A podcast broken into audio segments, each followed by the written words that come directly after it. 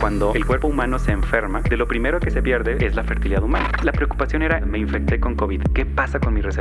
El margen de 180 días deja muchísimo tiempo para recuperar. Podemos hablar de la etapa antes de la vacunación, intervacunación, postvacunación. En el tema de fertilidad, y como todo en COVID-19, pues la información está cambiando. Queremos un bebé. ¿Qué pasa cuando queremos un bebé y no podemos? ¿Qué pasa con mi cuerpo, con mi salud? ¿Qué pasa con mi relación? Bienvenidos a Queremos un bebé. En este proyecto nos van a acompañar especialistas en fertilidad que no solo nos darán las respuestas, sino que además nos van a guiar en este proceso. Cuando no sabemos por dónde empezar, qué hacer, a dónde, con quién acudir, buscaremos respuesta a todas estas preguntas que nos hemos hecho en la búsqueda de un bebé. Bienvenidos a nuestro nuevo episodio de Queremos un bebé. Estamos a pocos episodios de cerrar nuestra primera temporada, en donde hemos aprendido tanto acerca de la fertilidad. Recuerda que ya estamos en Instagram, búscanos como arroba queremos un bebé guion bajo. En nuestro episodio de hoy hablaremos del COVID y la fertilidad. Estoy con el doctor Armando Miguel Roque Sánchez. Él es médico ginecobstetra y biólogo de la reproducción de la Universidad Autónoma de San Luis Potosí, en el Hospital Central Dr. Ignacio Morones Prieto y Universidad Nacional Autónoma de México en el Instituto Nacional de Perinatología. Está certificado para ambas especialidades por el Consejo Mexicano de Ginecología y Obstetricia. Además, es jefe del Departamento de Infertilidad y vocal del Comité Ética en Investigación en el Instituto Nacional de Perinatología, México.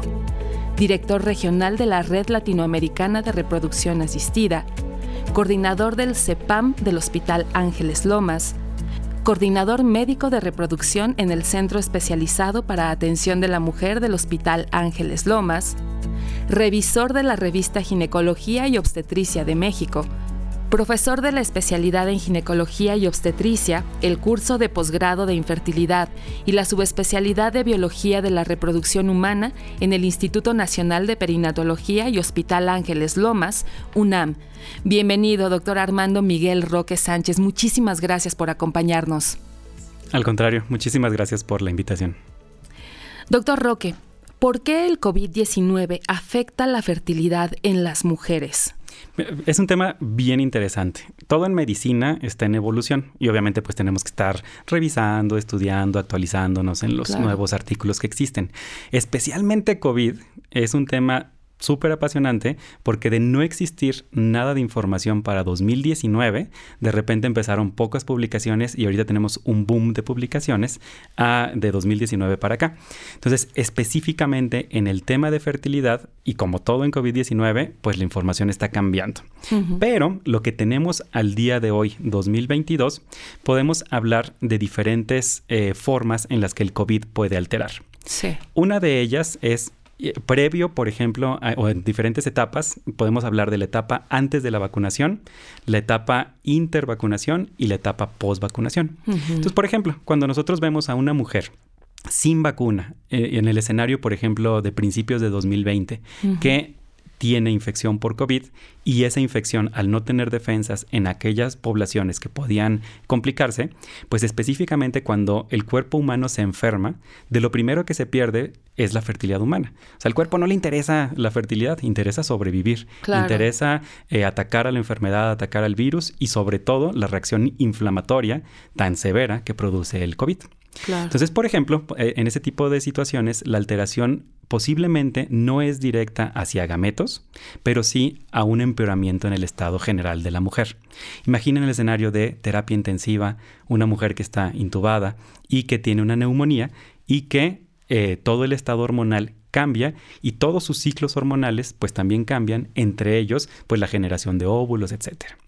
La buena noticia es que este tipo de alteraciones son muy puntuales y son recuperables. Entonces en esa etapa podemos decir que si nosotros tuviéramos a una mujer con infertilidad, en el momento actual, lo más probable es que haya recuperado su estado eh, fértil previo a la infección. Un escenario diferente, por ejemplo, es post vacuna. La vacuna fue un parteaguas en el tratamiento y en la evolución del COVID y se notó muchísimo. las, las, estadísticas, por ejemplo, de internamientos de casos severos en terapias intensivas y de intubación se fue en picada una vez y directamente relacionado hacia la vacunación. Claro. Entonces la vacunación hace casos más leves de COVID o casos que potencialmente eh, aparezcan desapercibidos. Entonces, al haber infecciones más leves, pues las alteraciones a nivel sistémico pues son mucho menores. Entonces, también la recuperación es mucho más rápida y las alteraciones a nivel, por ejemplo, de ovulación, a nivel... Eh, eh, las secuelas. exactamente, todo eso, es, es, recuperable.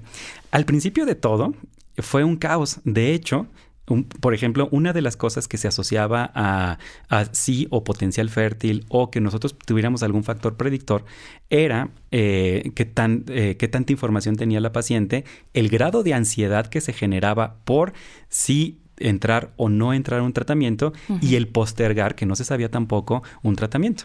Entonces, al principio, por ejemplo, nos describieron que el COVID, eh, y la información que teníamos era aplicable de otros eh, coronavirus, de otros beta coronavirus y las infecciones, por ejemplo, de MERS, etcétera, que en realidad son mucho más raras. Pero específicamente el coronavirus, al principio supimos que se une a un receptor de algo muy común en el organismo, a la ECA, al receptor de la, de, la enzima convertidora de angiotensina. Y el problema ahí, cuando no sabíamos nada, es que esos receptores existen, por ejemplo, en esperma, existen en óvulo, existen en, ah. en, tracto genital, etc. Entonces, primero, cuando empezábamos a, ver esto de, de, la pandemia, pues, por ejemplo, no se sabía si ese esperma podía llevarse al virus y transmitirlo como si fuera una enfermedad de transmisión sexual. Sí, claro. O imagina un virus que pudiera estar dentro de ese esperma y que pudiera infectar un óvulo o que qué pasaba, por ejemplo, o si había una alteración al introducir material genético viral en un nuevo embrión.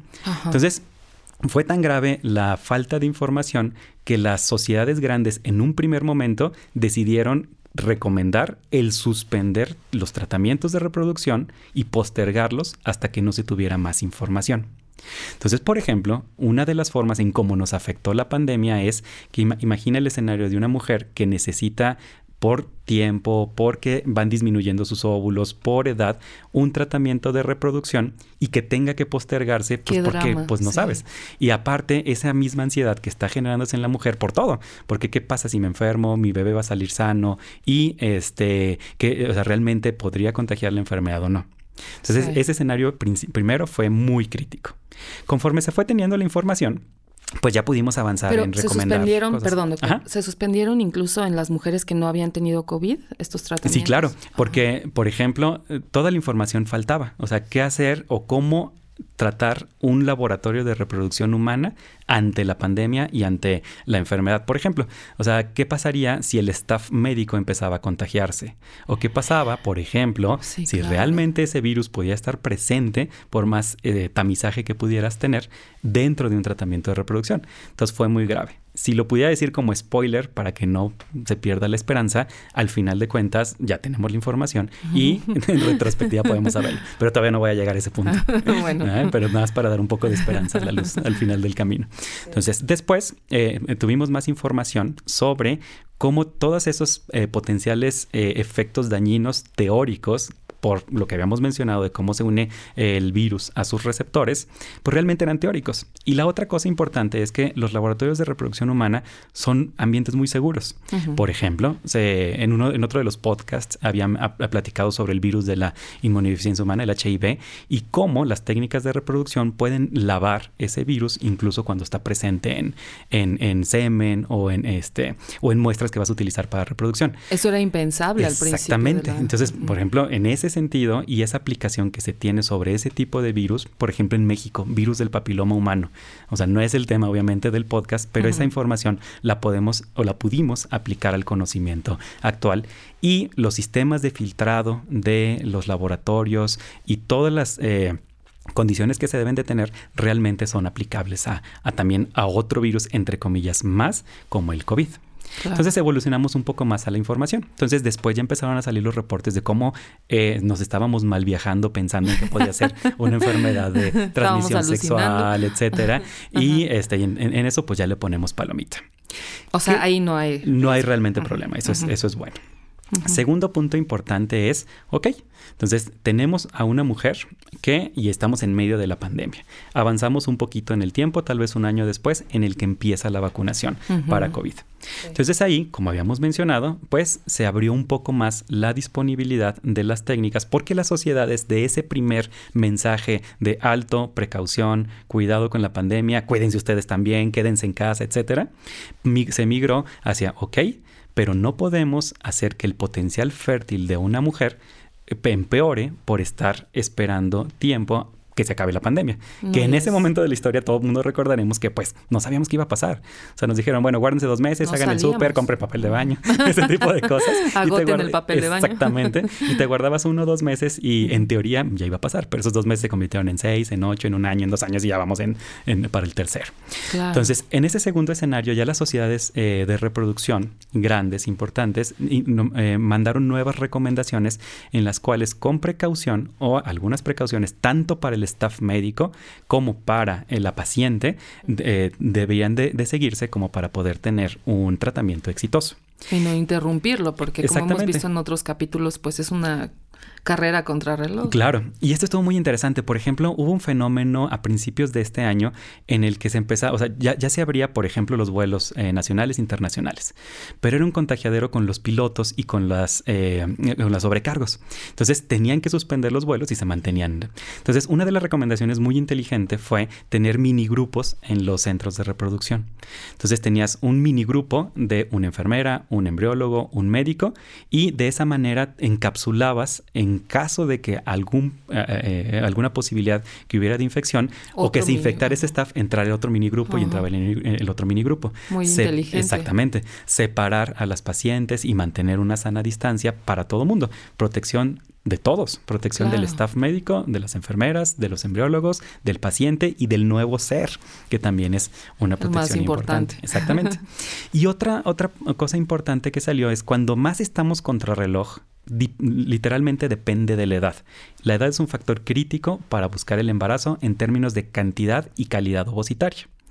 Tristemente, una edad en la que se marca cuando empieza a disminuir ese potencial fértil son los 35 años. Entonces, por eso les decía, o sea, ¿qué pasa en una mujer que tiene 37 años y que está en medio de la pandemia, pero tampoco puede postergar su tratamiento? O más, 38, 39. Exacto.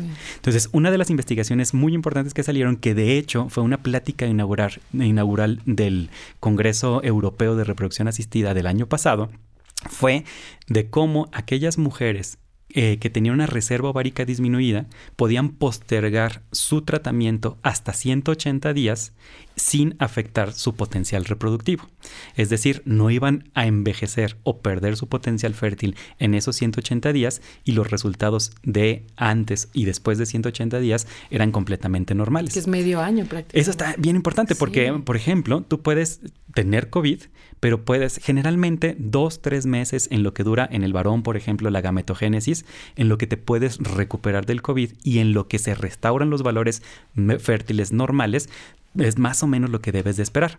Entonces, si nos dieron un margenzote de 180 días, eso también fue un parteaguas importante para saber las recomendaciones. Ok, no urge, entre comillas, urge, sí, urge, pero no tanto, no tanto como para que no puedas esperar a recuperarte de la enfermedad o del insulto, entre comillas, inicial a tu organismo y a tu fertilidad, como para que lo puedas recuperar y entonces recuperar tu potencial fértil y tener un tratamiento que se acerque o, que puedas tener las potencial, el potencial éxito eh, reproductivo más, más importante.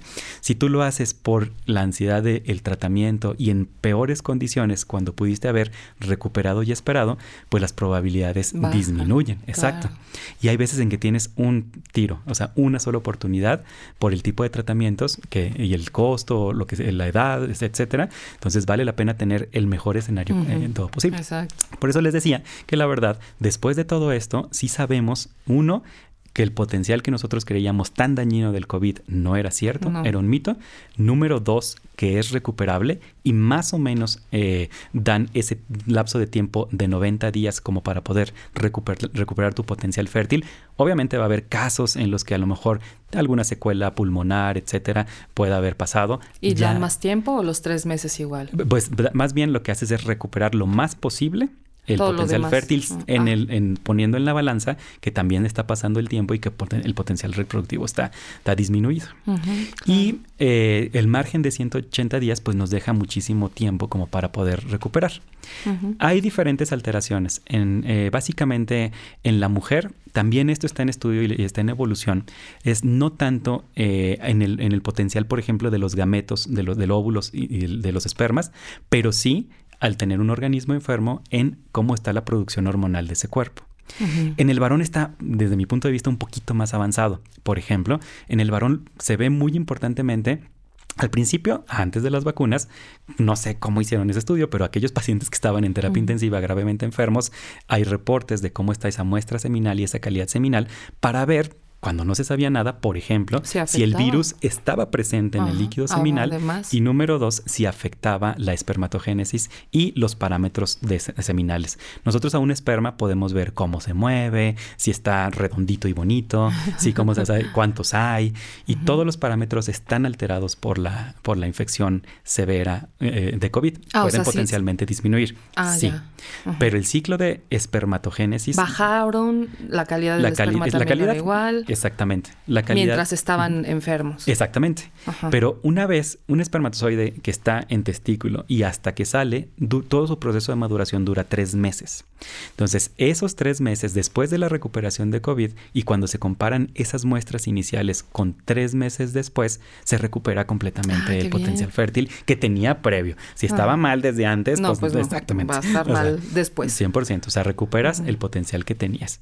Y el principal efecto dañino del eh, COVID, entre todas las reacciones inflamatorias que produce en el organismo, es, por ejemplo, en el varón, por daño por, por eh, radicales libres de oxígeno te oxidas literalmente. Es que baja la oxigenación, tal cual. Pues baja la oxigenación, pero las sustancias que produce la inflamación se llaman radicales libres de oxígeno. Y esos radicales libres de, oxígeno oxidan cosas. Y al oxidar cosas, las dañan. literalmente, exacto. Entonces, uno de los tratamientos propuestos para tener la, una mejor recuperación es tratamiento con antioxidantes, por ejemplo. Ah, qué bien. Y de ahí hay muchísimas tratamientos o técnicas eh, que se fueron a la par eh, diseñando. Por ejemplo, aplicar lo que habíamos mencionado de lo que se conoce previamente para poder liberar una muestra seminal de algún virus como habíamos mencionado del HIV, lo aplican también para eh, COVID. Aunque en una segunda o tercera etapa, pues si ya sabes que lo más probable es que se vaya a recuperar y que aclares el virus y que el virus esté fuera de ti, puedes tranquilamente, entre comillas tranquilamente, esperar la recuperación espermática. Es muy raro que se necesite un tratamiento reproductivo de urgencia en el que estando enfermo de COVID tengas que hacer el tratamiento.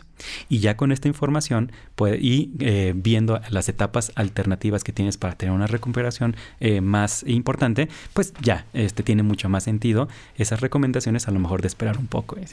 Entonces podríamos decir que, que en realidad el COVID-19 no afectó o no ha afectado en gran cantidad o, o de verdad ha afectado la reproducción, los tratamientos de reproducción, la fertilidad. Yo pienso que sí, o sea, que sí los ha afectado. O sea, nos pegó en el sentido de parar las clínicas de reproducción. Nos pegó en el sentido de que todavía no tenemos la información completa. O sea, eso la vamos a tener a lo largo de los años. No porque no podamos tenerla, sino porque tienes que ver eh, los, los, efectos a mediano y largo plazo de una infección por COVID. Entonces eso yo lo dejaría como un tema pendiente. Pero en términos, eh, y por ejemplo, si puede en el varón producir una orquitis, eh, y esa orquitis e inflamación testicular. ¿Es orquitis la inflamación testicular? Por ejemplo, eso es muy común eh, y, a lo mejor lo podemos relacionar con, las paperas. O sea, las paperas que le dan a los niños potencialmente pueden tener, causar infertilidad en el adulto. ¿Por qué? Por una orquitis, una inflamación testicular. El efecto del COVID netamente, por ejemplo, es en orquitis. Entonces, a mediano y largo plazo puede haber repercusiones, pero lo más probable es que puedas recuperar tu potencial fértil. Ya. Y además están las variantes, ¿no? Porque a lo mejor hay estudios sobre COVID-19, pero no sabemos qué tanto afecte, por ejemplo, el Omicron o las otras variantes. Exactamente. O sea, ya lo hemos visto. O sea, cuando empezó la pandemia nos habían COVID-19, variante X. Y luego entró Omicron. Y luego todo el mundo entramos en caos porque si la vacuna sí era este, efectiva contra ese virus o no. O sea, obviamente es un, entre comillas, virus, pero estos virus son mutantes y pueden causar diferentes alteraciones. No para alarmar a todos, porque también, eh, viendo la luz al final del camino, la verdad es que en este momento actual, por ejemplo, que nos llevó a semáforo verde, a tener una inmunidad adecuada y a este, no, que, los, eh, eh, eh, los internamientos que, que haya por COVID pues han disminuido, también nos han dado más, más luz al, al, final del, del, camino. Exacto. Entonces, doctor Roque, en el esperma se puede observar que sí afecta, pero que se recupera en un periodo aproximado de tres meses. ¿Y qué pasa con la reserva ovárica? Ok, eso también está bien interesante. ¿Por qué? Habíamos mencionado que eh, el COVID-19, al estar un organismo enfermo, alteraba la, eh, cómo se generan las hormonas. Todo debe de estar en equilibrio. O sea, el cerebro le tiene que decir a una glándula que se llama hipófisis que produzca ciertas hormonas, FSH y LH, y esas hormonas le dicen al ovario, por ejemplo, que funcione. Una de las hormonas que es el principal marcador o el más actual o el más eh, sensible para lo que queremos se llama hormona antimuleriana. Es un marcador que directamente va eh, en relación al número de óvulos que hay en el ovario. Entre más antimuleriana haya, más óvulos hay en el ovario. Entre menos, eh, pues menos óvulos hay. Y el escenario clínico, por ejemplo, es, no sé, una mujer de veintitantos años, una antimuleriana adecuada, una mujer en menopausia, pues muy disminuida o indetectable. Entonces la preocupación era, ok, o sea, me infecté con COVID, ¿qué pasa con mi reserva ovárica? ¿Por qué es una pregunta crítica? Porque la reserva ovárica en el momento actual no es reversible. O sea, la mujer nace con los óvulos que tiene, determinado va envejeciendo, después de los 35 años es el mayor declive y se van acabando. Y tan se acaban que llega la menopausia. Es un fenómeno normal, se disminuye la calidad y la cantidad. En el varón no. En el varón generalmente estamos eh, eh, eh, regenerando los espermatozoides y por eso pues de repente hay viejitos que puedes hacer una espermatoescopía y pues también los espermas. Entonces por eso es muy relevante la pregunta. Si hay alguna cosa que me disminuya la reserva ovárica, por ejemplo, un por enfermedad, llámese endometriosis, llámese enfermedades autoinmunes o escenarios muy radicales, cáncer, en el que recibes un tratamiento con quimioterapia, la quimioterapia mata las células en replicación como el cáncer, pero también se lleva la reserva ovárica. Entonces, si disminuye la reserva ovárica, no hay forma de revertir ni el efecto de la edad ni el efecto del daño. Entonces, por eso era muy relevante. Ok, COVID afecta a la reserva ovárica. Respuesta que todo el mundo está esperando, no. Ah. Ya hay estudios sobre eso, o sea, sobre cómo está la, hormona antimuleriana antes y después de la infección de COVID. Y a pesar de que se alteren los ciclos menstruales, por ejemplo, por alteraciones en cómo se está comunicando el cerebro con la hipófisis y con el ovario, la reserva ovárica no disminuye. Entonces podemos estar tranquilos con eso. Eso está muy bien. Doctor Roque, entonces, ¿se puede lograr un embarazo normal después de superar el COVID? Sí. Sí, la respuesta es sí. Más o menos cuánto tiempo después. Lo habíamos mencionado previamente. O sea, la idea es, como en todo, independientemente del COVID, antes de embarazarte, estar en las mejores condiciones para lograr el embarazo. Claro. ¿Por qué? Porque no es suficiente tener una prueba positiva de embarazo. Necesitamos un bebé de nueve meses sano en casa. Y para de la prueba de embarazo positiva a que tengas un bebé de nueve meses sano en casa, hay un chorro de cosas que tienen que pasar. entre ellas el control prenatal, entre ellas que evitar, por ejemplo, que suba la presión o mantenerla controlada, evitar que suba el azúcar y formes una diabetes gestacional, etcétera. Entonces, por eso digo que como en todo, sí debes de tener o se recomienda una consulta preconcepcional para nosotros en biología de la producción es muy fácil porque vemos a todas las pacientes justo antes de que vayan a embarazarse, justo cuando están planeando un tratamiento. Como está su condición en general. Exactamente, como debería de ser. Lo habitual, la verdad, es que una mujer ya llegue embarazada con la prueba de embarazo con el ginecólogo para el control prenatal. Y no saben en qué condiciones. Exactamente. Entonces, por ejemplo, en esa consulta preconcepcional tú puedes ver si tienes anemia, cómo está el azúcar, cómo está el peso, cómo está la presión y controlar esos factores en la medida y poniéndole en la balanza en el tiempo que tienes de disminución en la reserva ovárica, pero a veces es mejor esperar y corregir esos factores, tiroides, por ejemplo, a embarazarte en ese momento y que después pueda complicarse el embarazo y no tengas el éxito que tienes en mente al final del camino. Además, cuando ya es mucho más difícil el tratamiento. Exactamente. Entonces, aplicado a COVID, pues tenemos ese margen de 180 días que la información y la literatura, la literatura científica nos ha hablado, en la cual podemos de trabajar con mejorar los daños o las secuelas que haya causado el COVID en la medida de lo posible antes de hacer un tratamiento. Si no hay ninguna, pues obviamente puedes ingresar a tu tratamiento luego, luego. Pero si empiezas a detectar algunas situaciones, presión, por ejemplo, etcétera, hay que corregirlas antes de hacer el tratamiento. Pero tienes un lapso de tiempo, pues bastante seguro en términos de mantener tu potencial fértil. Claro. Esto es entonces post-COVID, pero ¿qué pasa durante el embarazo si una mujer contrae COVID-19? Es interesantísima esta pregunta. No tenemos todas las respuestas aún, pero se ha visto que en el embarazo al ser una condición de inmunosupresión, es decir, bajan las defensas por muchas razones, para mantener al bebé bien, etcétera, pues es más probable que haya una infección severa por COVID en el escenario sin vacuna. Entonces, por eso las embarazadas siempre fueron un grupo de riesgo considerado para ser con los profesionales de la salud y, etcétera, de las primeras personas que deberían de recibir la vacuna eh, COVID. Y aquí hay dos vertientes. Una, la primera información que se tenía y la, posibilidad, por ejemplo, de que existiera una transmisión del virus que pase la placenta y que infecte al bebé. Será la primera preocupación. Sigue siendo controversial. No hay datos concluyentes sobre eso. Todavía no. Lo cual es bueno porque sí hubo muchas mujeres que en el embarazo resultaron positivas y no necesariamente el bebé resultó infectado. La otra cosa importante es que si adquieres anticuerpos tanto porque te infectaste o porque te vacunaste, la forma de transmitir los anticuerpos que tú generaste como mamá es a través pues del cordón umbilical, la placenta, etcétera, y llegan al bebé o en una etapa de lactancia a través de la leche materna. Pero Qué maravilla. exactamente, pero lo que sí preocupa un poco es el aumento en la probabilidad de que exista bebés, por ejemplo, que nacen antes de, de término o que nacen más chiquitos una condición que se llama restricción en el crecimiento intrauterino. Oh. Y sí se ha visto incrementado eso. Entonces, eh, aquí, eh, pues la recomendación es, obviamente, vacunarse, número uno. Dos, cuidar las medidas de higiene y de sana distancia, número dos. Y número tres, sí llevar un control obstétrico perfecto en el que se vaya evaluando los patrones de crecimiento de, del bebé. Claro.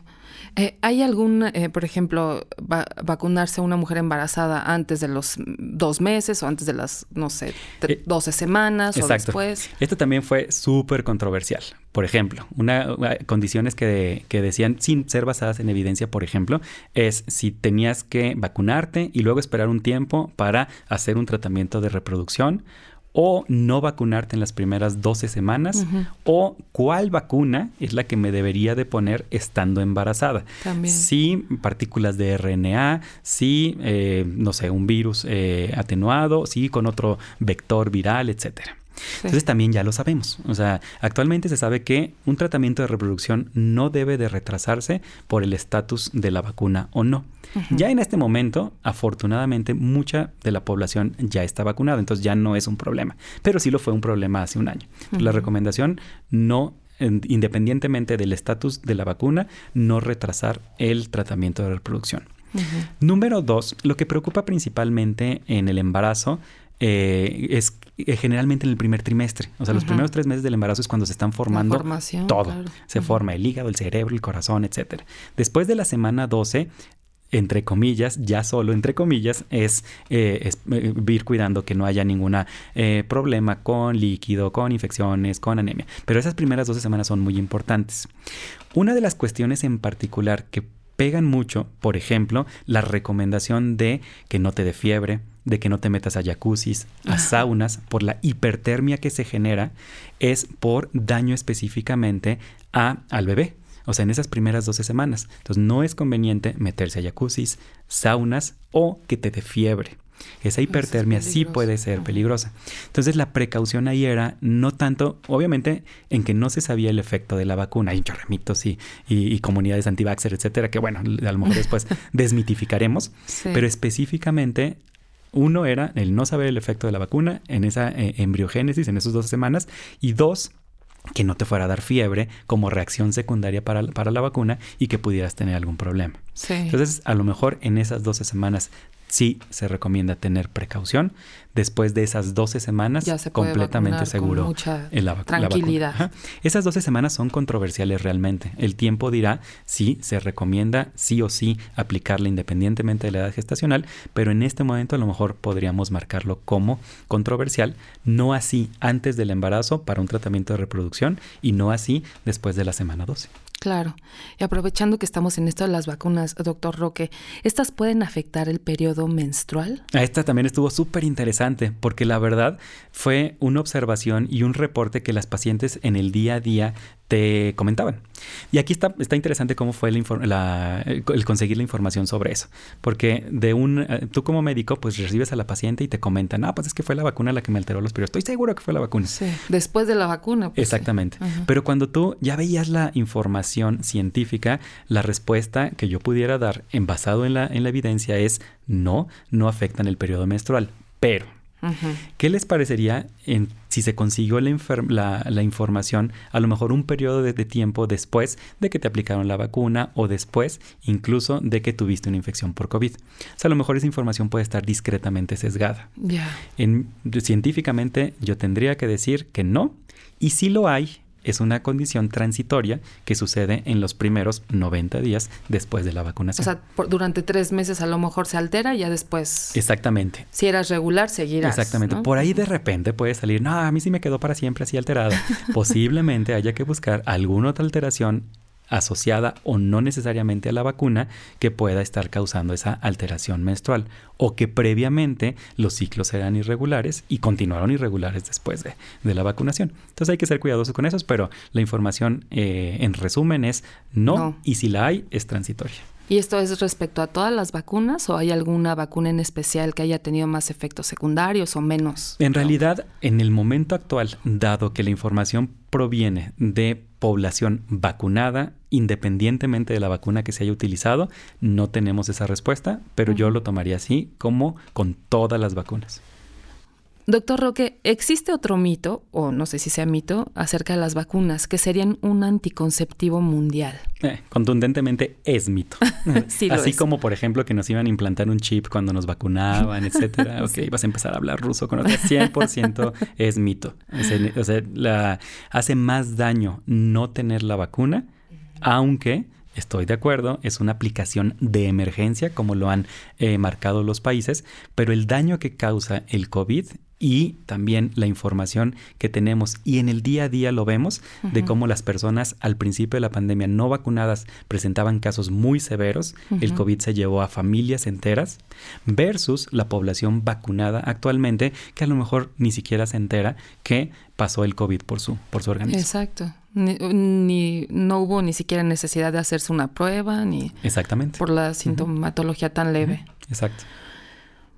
Es complicado. Eh, ¿Qué nos podría recomendar para evitar hacer caso a este tipo de información cuando uno no es médico, cuando uno no, sabe de ciencia? Eso se llama infodemia y es bien común ahorita que tenemos eh, redes sociales que puedes tener información y a mí particularmente me pasa, por ejemplo, con los mensajes de WhatsApp. O sea, te mandan un reenviado de 100 personas y reenviado 100 veces y tú lo ves y dices, bueno, ¿esto dónde lo sacaron? Entonces, no hay fuente. Exactamente. O sea, ahí la idea es, uno, conseguir una fuente confiable.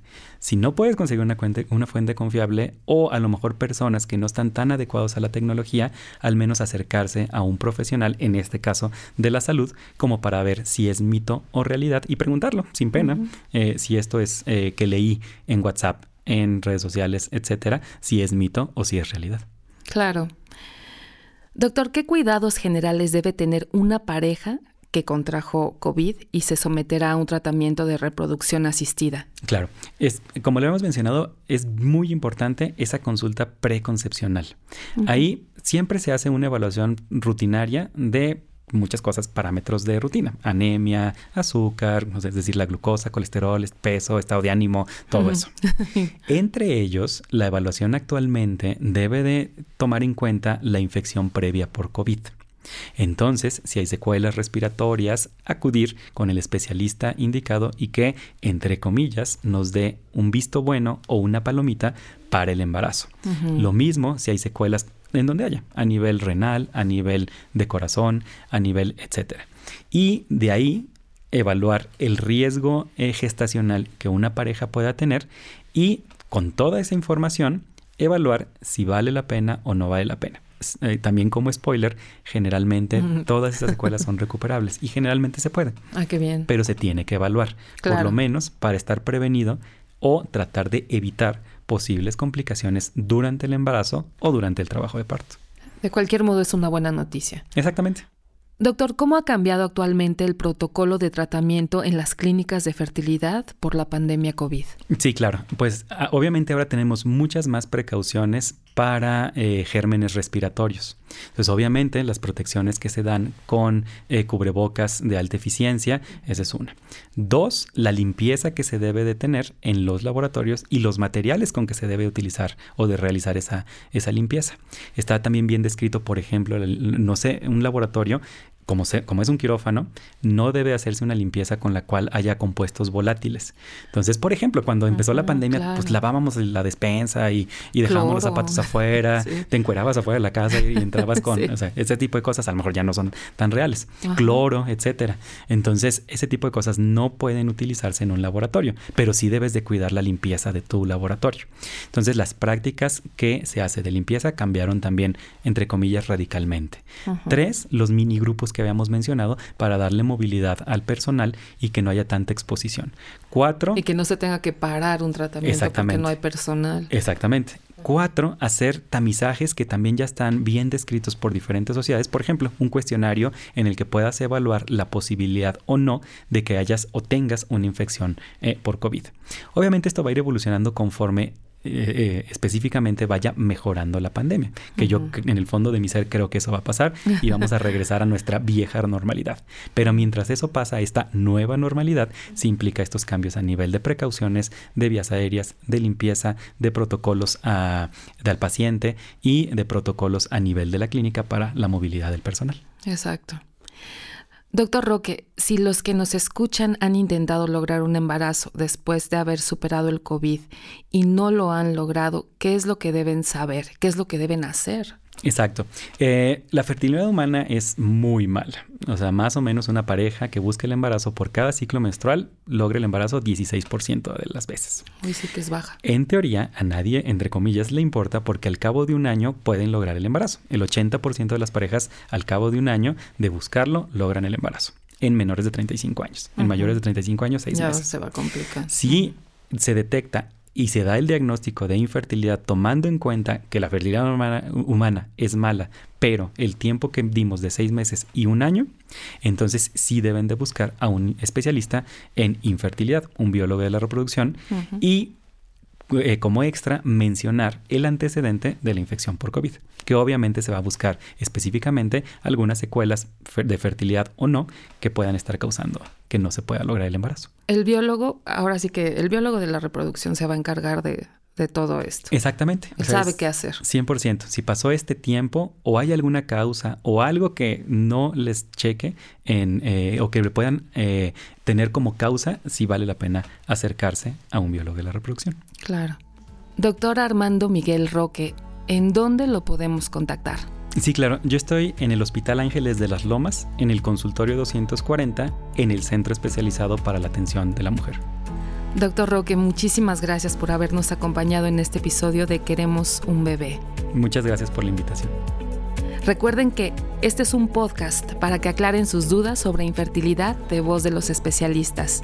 Síganos en Instagram, estamos como arroba queremos un bebé guion bajo un perfil en donde compartimos muchísima información y datos muy importantes sobre la fertilidad e infertilidad. Y estamos en comunicación directa para que nos comenten qué es lo que quieren que les preguntemos a los especialistas mediante nuestro correo podcast Muchísimas gracias por habernos escuchado. Compártanos qué les gustaría que les preguntáramos a los especialistas, sus dudas, sus propios mitos. Recuerden que la idea es que tengamos información verídica en este proceso y pues qué mejor que de la voz de los especialistas. Y escríbanos a podcast queremosunbebé.com.